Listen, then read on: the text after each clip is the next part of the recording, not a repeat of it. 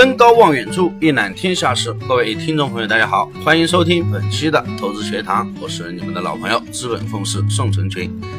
本来周末呢没有打算录音的，中午有点时间，就跟大家分享一下我们如何去看待这个支撑位和阻力位。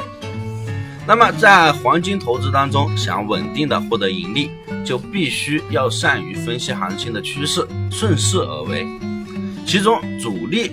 和支撑是最常见也是经常运用到的一个辅助指标，是价格在涨跌空间的两种表现形式。具体怎么找出支撑位和阻力位呢？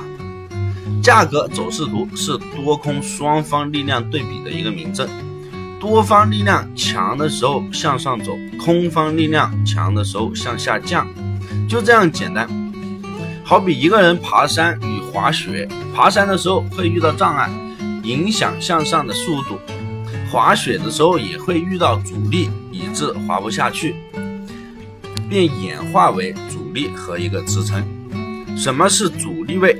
空头力量强，多头力量弱的地方，自然形成一个阻力位。在实践当中，因为大众预期的一致性，下列区域经常会成为明显的一个阻力区域。第一。当日指数开盘低于前收盘价，在向上爬的过程中，会在这个地方呢遇到阻力。这是因为经过一夜的思考之后，多空双方对前收盘达成了一个共识。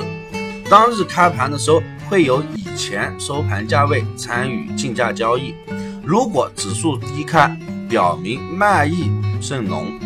在指数反弹的过程当中，一方面会随时遭到新抛盘的一个打击，另一方面呢，在接近前收盘时，早晨积累的卖盘会发生作用，使多头轻易越不过此道关。第二点，当日开盘后找低，因为竞价时积累在开盘价处大量卖盘，因而反弹回此处时会遇到一个阻力。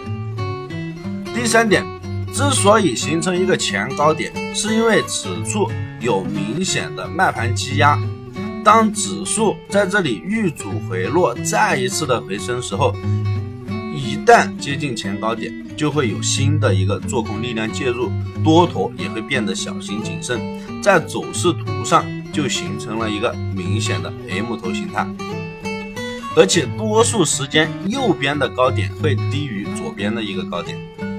同时，由于人们的心理作用，一些整数的大关也经常会成为上升时的一个重要阻力。判明主力位的目的，就是为了在，就是为了卖在最高点或者是一个次高点，一般可以在进入判明的主力区之前卖出，以增加成交的一个机会。如果当指数从高处滑落之后，在第二次接近此高时，就可以爆卖，支撑位跌不下去的地方就是称之为支撑位。常见的支撑位有以下几类。第一点，开盘后如果说走高，回落到开盘价时，那么因为买盘沉淀比较多，支撑力会比较强。第二点，前收盘如果指数从高处回落，前收盘处的支撑力也会比较强。第三点就是前低点，上次形成的低点区一般会成为人们的这个心理支撑位，其道理与主力区的道理是差不多的。